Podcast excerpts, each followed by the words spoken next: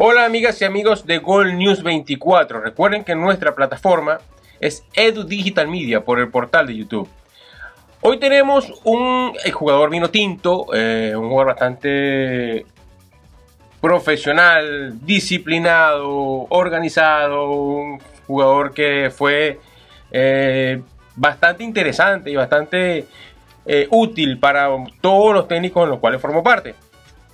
Vamos a hablar hoy de Rafa Mea Vitali, el que tenemos invitado hoy. Bienvenido Rafa.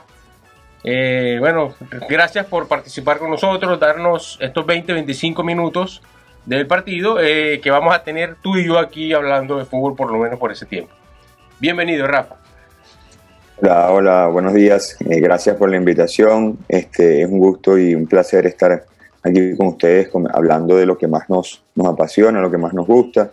y bueno, eh, a la orden para, para, para, empezar entonces esta, esta buena, este buen conversatorio eh, de fútbol. Bueno, Rafa, minuto uno.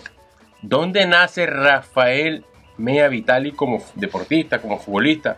¿O en algún momento tuviste algún interés por algún otro deporte? Bueno, eh, yo nací en Caracas y ya desde los cinco años eh, empiezo mi andar en el, fútbol organizado, se quiere decir, eh, en la escuela de fútbol Montalbán, en, la, parroquia o en, el, en la barriada donde, donde, donde, donde estaba, donde vivía. y no, bueno, por, por descendencia italiana, europea, mis padres siempre me inculcaron el fútbol, siempre la primera, el primer regalo siempre fue una pelota, eh, y siempre desde ese momento, inclusive con, con mi hermano, eh, también lo hicieron eh, en su momento y, como te digo, siempre fue esa pasión por el fútbol y que poco a poco despertaron en mí, que poco a poco yo me fui este, involucrando, la fui sintiendo más. y bueno, con el pasar de los años me fui, fui evolucionando como, como jugador y dándome cuenta también que, podía, podía hacer vida de eso, eh, podía contribuir a mi familia con eso y bueno, sacar adelante obviamente eh, una familia también. ¿Tu primera participación profesional, dónde la tuviste, Rafa? Eh, mi primera participación profesional fue con, fue con el Caracas, el Caracas Fútbol Club. Yo tenía 16 años. Yo había, a ver, yo el año anterior eh, había entrado en, las inferiores del Caracas Fútbol Club. Eh, yo estaba en la Escuela de Fútbol Montalmar, como te digo, hice todas mis categorías inferiores allí. El profesor Vicente Ricardo, eh, que estaba en las inferiores del Caracas, me lleva, ya, ya, había tenido contacto conmigo hace un tiempo, me lleva para allá. ese año quedamos campeones en, en la sub-20 de Caracas Nacional. Entonces me suben a mí junto a otros cinco integrantes de esa categoría al equipo profesional, entreno y bueno, se da las condiciones y, y, debuto, como te digo, con 16 años eh, ya en el fútbol profesional, eh, con grandes jugadores, con grandes jugadores que, estaba, que tenía el Caracas, el Caracas Fútbol Club y que bueno, se dio, se dio la oportunidad por una lesión de un compañero, de Polimpa Esmumar. Ah, claro. Eh, se dio la oportunidad y bueno, terminó debutando, este, bueno, yo debuto en el fútbol profesional, pero debuto una vez en la Copa Libertadores. En aquel tiempo la Libertadores se jugaba entre, entre, equipos de mismos países. Eh, nosotros jugamos Caracas Trujillano, allá en Valera. Y bueno, me tocó, me tocó debutar por elección de un compañero y, y de ahí en adelante aproveché la oportunidad. Un jugador que recuerdes con, mucho afecto, eh, con, mucha clase, con mucho ánimo de fútbol, con, mucho fútbol. ¿Qué, jugador así te recuerda de tu, de tu, que haya formado parte de tu equipo, con que haya formado equipo contigo en ese aspecto? Mira, decía que decirte uno, verdad que sería injusto, ¿no? Eh, porque uno ha pasado Dime por cinco, entonces. Por tanto, por tanto compañero, comenzando por mi hermano, o sea, yo tuve la virtud de jugar con mi hermano en, el Caracas Fútbol Club, tuve la virtud de que él, de estar en su debut, eh, tuve la virtud de jugar con él en la selección, eh, pocos hermanos lo habían hecho hasta ese momento jugar en la selección este, de Venezuela. Eh, tuve, la, tuve la virtud también, de, como te digo, de, jugar con José Manuel Rey, un compañero de, saga, un compañero de posición, que, tuvimos muchas... Eh, eh, fueron, una dupla, fueron una dupla gloriosa. Sí, tuvimos un buen transcurrir en, el Caracas Fútbol Club y en la selección. eh, Pequeño Rondón, que eh, es de la zona tuya y, y, y no, es de, no es de allá de, de, de Monaga, pero por ahí de, de Cumaná, de Cumaná, entonces este, tuve muy buena relación con él y tengo hoy en día eh, muy buena relación con él, porque al final lo que el fútbol lo que deja es eso, esas relaciones, esa amistad, eh, con Saúl Maldonado, eh, yo entro al Caracas Fútbol y era el capitán del Caracas, un tipo ya con mucho recorrido, con mucho peso, con mucha historia, obviamente hoy en día los, los, los, los tiempos han cambiado, el juvenil en aquel tiempo no le podía ver la cara al jugador de peso porque te mandaban a callar en el camerino. Hoy en día el juvenil hasta le pinta la cara al, al de, al, caballo. y te busca y han cambiado mucho las cosas, ¿no? Pero, eh, pero creo, que, creo que para bien, porque ha hecho que, que, la, que la convivencia y la coherencia de los equipos sea mejor, pero siempre tiene que haber respeto, ¿no? Sí, totalmente. Entonces, bueno, como te digo, puedo seguir hablando de, la cantidad de, amistades y, grandes personas que, tuve la oportunidad de compartir y, y verdad que, eh, que han hecho mella en el fútbol nacional y han hecho y que han hecho gran recorrido y, historia también en el fútbol internacional. Excelente, Rafa.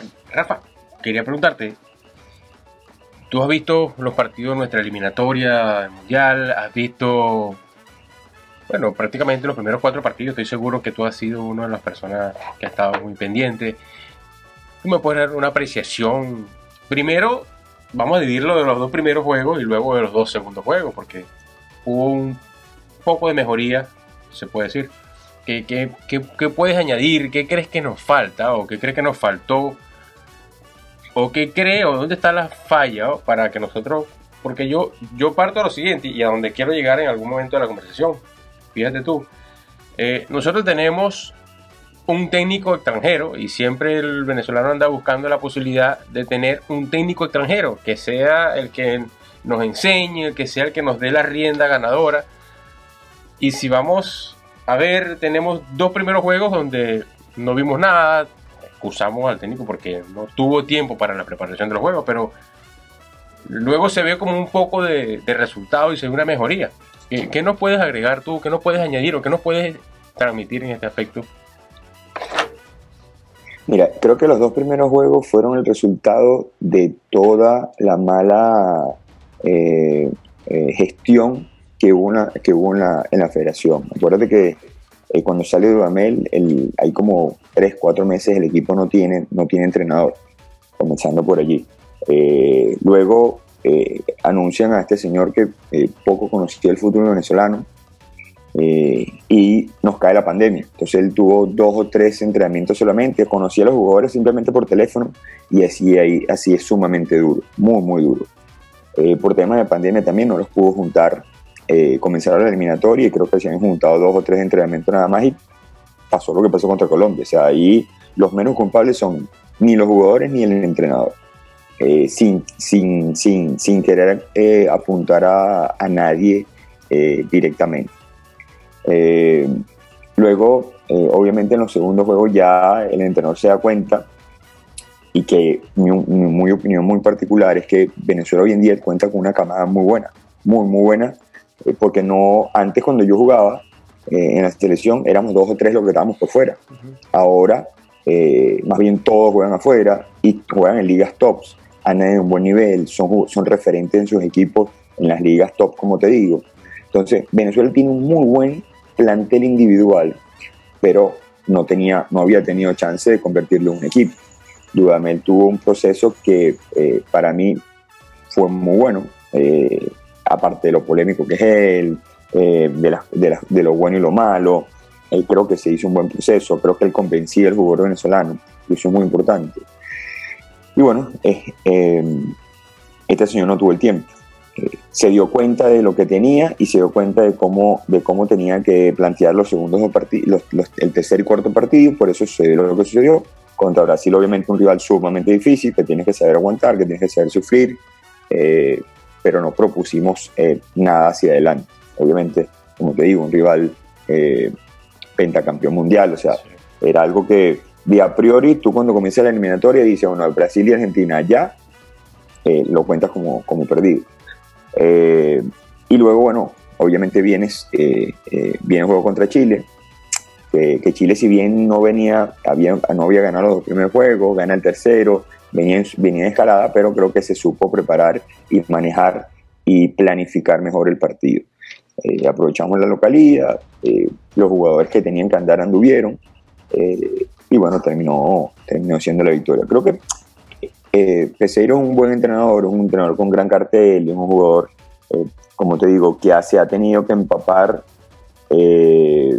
a los golpes al fútbol, al fútbol venezolano, al jugador venezolano, que si bien es, jugador venezolano, pero tiene ya costumbre de jugar fuera de, Venezuela, entonces por allí tiene más fácil el hecho de, poder visitarlo y conocerlo.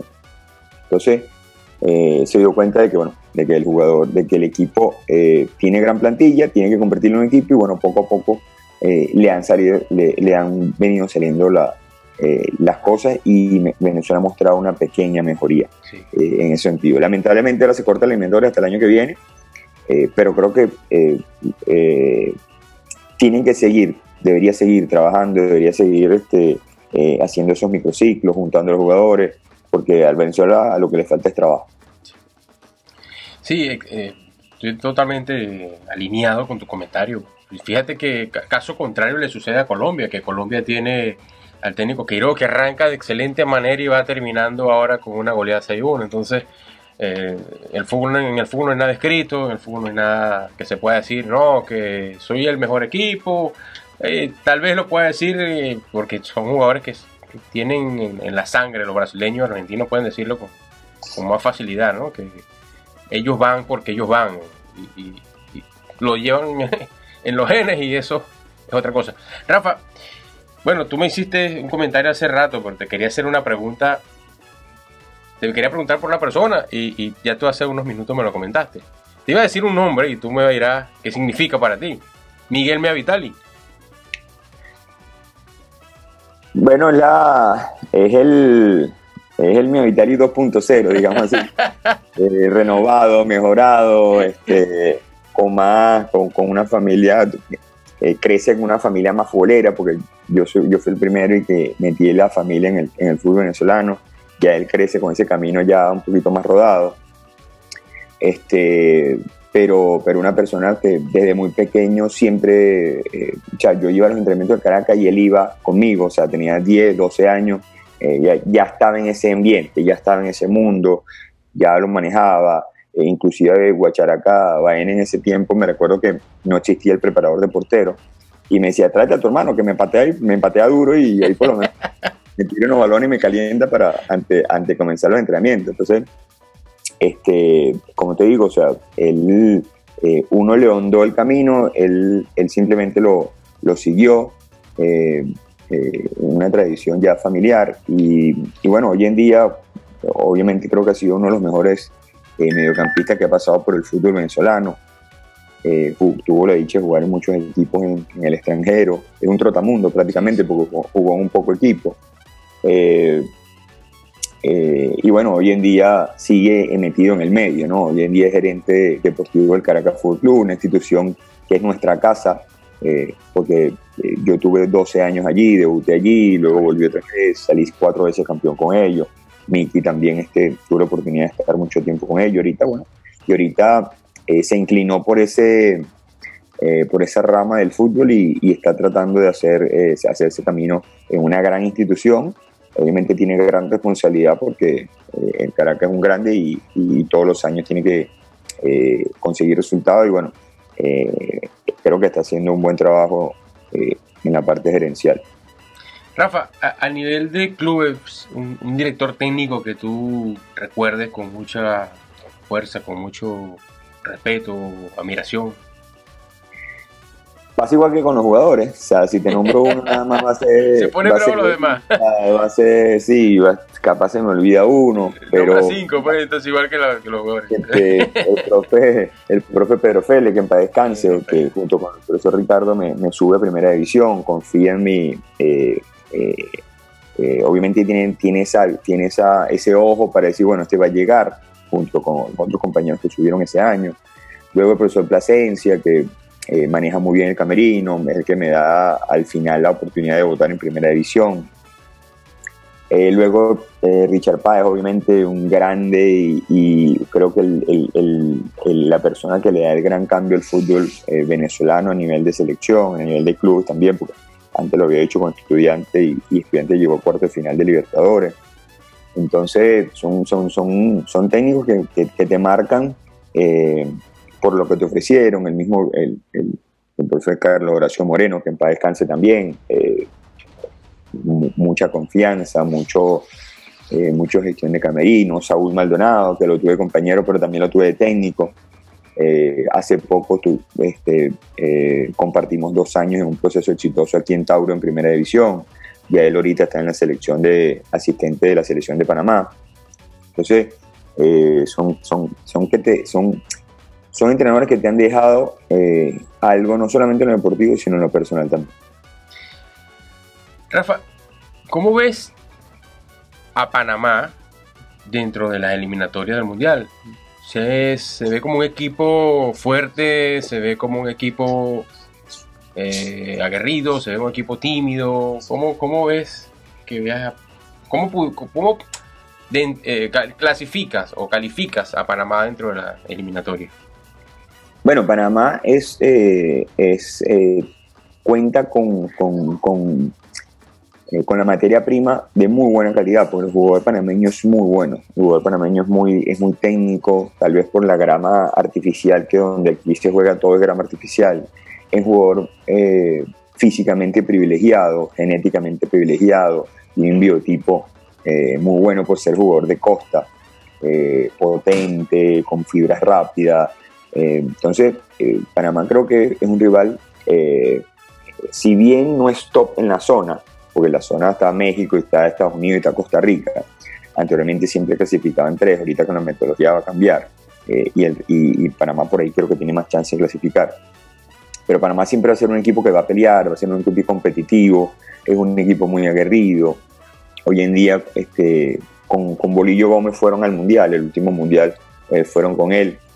Creo que ese, ese eliminatorio, bueno, se alineó todos, se alinearon todos los países, Panamá metió un gol en el minuto 82 este, de ese partido, perdón, 89 de ese partido y bueno, terminó clasificando, le ganó a Costa Rica, sacaron a Estados Unidos. Entonces, eh, creo que eh, eh, fue, como te digo, eh, la unión de varias cosas. De verdad que eh, fue era bastante difícil y terminaron clasificando. Ahora, como te digo, la, forma de clasificación es distinta y Panamá tiene otra ruta que se va a enfrentar con equipos de, no de su nivel, porque inclusive creo que están por debajo, algunas islas, por ahí le va a tocar con algunos fuertes, pero bueno, creo que va a tener más chance de clasificar, como te digo. Es un equipo duro, un equipo competitivo que te va a pelear, te va a competir con quien sea, tal vez el último resultado no, no dice lo que es realmente eh, el equipo panameño, porque ahorita en la fecha, en la doble fecha FIFA, perdieron 1 0 contra Japón, jugando muy bien contra un equipo top como Japón, y eh, perdieron al final 6-2 contra Estados Unidos, pero con un equipo donde el entrenador eh, estaba buscando y estaba viendo otros jugadores, había mucha rotación de jugadores y quiso ver otros jugadores en, en distintas posiciones y por ahí no le fue bien. Eh, pero no dice nada, o sea, no tiene nada que ver con el resultado, con lo que es el equipo panameño, eh, como te digo, muy competitivo y que siempre va a estar allí eh, peleando la clasificación para, para el eliminatorio. Sí, definitivamente Panamá cuenta con extraordinarios jugadores. El ratón, Blas Pérez, que en su época fue un fenómeno. Rolando Escobar, que Venezuela fue varios años consecutivos siendo el mejor jugador de la temporada de la liga eh, Roland Clark. Este, o sea, han, destacado muchos jugadores en la Liga Panameña. Y hoy día están varios regados, ¿no? Los hermanos Valdés también tuvieron su participación en Europa y, son equipos que, que, no son ningunos equipos mediocres, tuvieron equipos muy buenos, de muy, buena participación. Rafa, ¿cuáles son tus próximos pasos eh, a mediano plazo o a corto plazo? ¿Qué, ¿Qué, planes tienes para continuar dirigiendo en algún momento? Eh, seguir tu proceso de formación como director técnico, porque en algún momento la selección de Venezuela eh, va a necesitar un reemplazo para su técnico y, estaría dispuesto Rafael Meditalia a ser algún día técnico de la selección de Venezuela. Mira, eh, creo que todo jugador cuando, cuando se inicia como jugador tiene el, sueño de vestirse la camiseta de tu, de tu selección.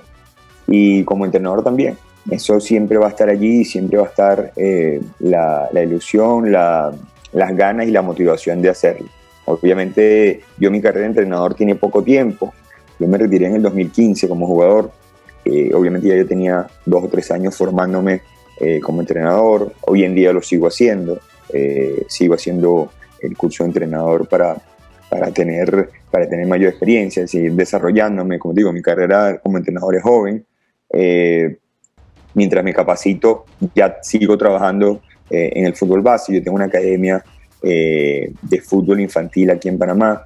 Ahorita con la pandemia obviamente estuvo, estuvo parada, ya está, aquí se está comenzando como a reactivar un poco todo ese eh, ámbito del fútbol base. Entonces, bueno, voy a repotenciar un poco mi academia. Anteriormente tenía jugadores hasta la, hasta la sub-14, ahorita voy a tener chicos hasta la sub-19.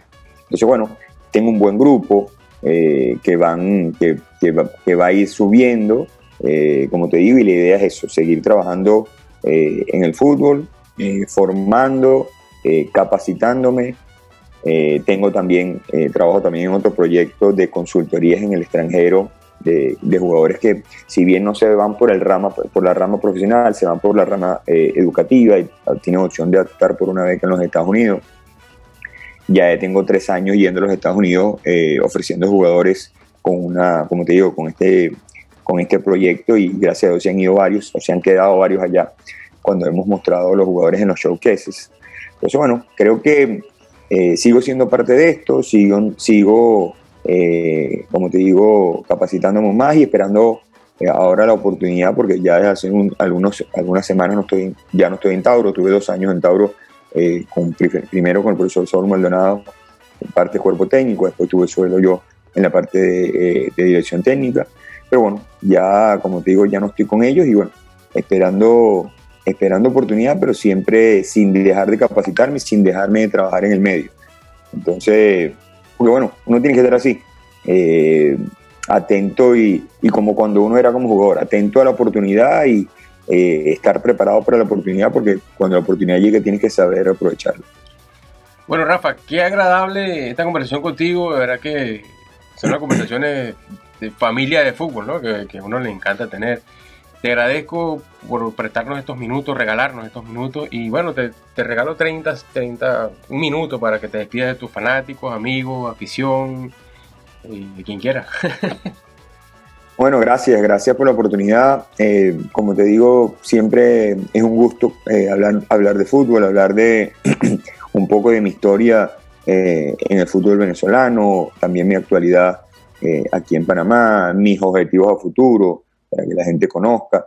y bueno, no, agradecido siempre porque fue una charla, como tú dices, muy amistosa, muy coloquial, muy de, de, sentados en un café, pero bueno, lamentablemente con esta pandemia hemos, hemos cambiado la manera de, de tomarnos el café, este, sino por, por, por, esta vía. Pero bueno, como te digo, agradecido y a la orden para, para futuro, eh, futuras conexiones. Bueno, muchas gracias Rafa Mea Vitali. Eh, esta ha sido una presentación de Gold News 24. Recuerden que nuestra plataforma es Edu Digital Media por el portal de YouTube. No te pierdas este programa.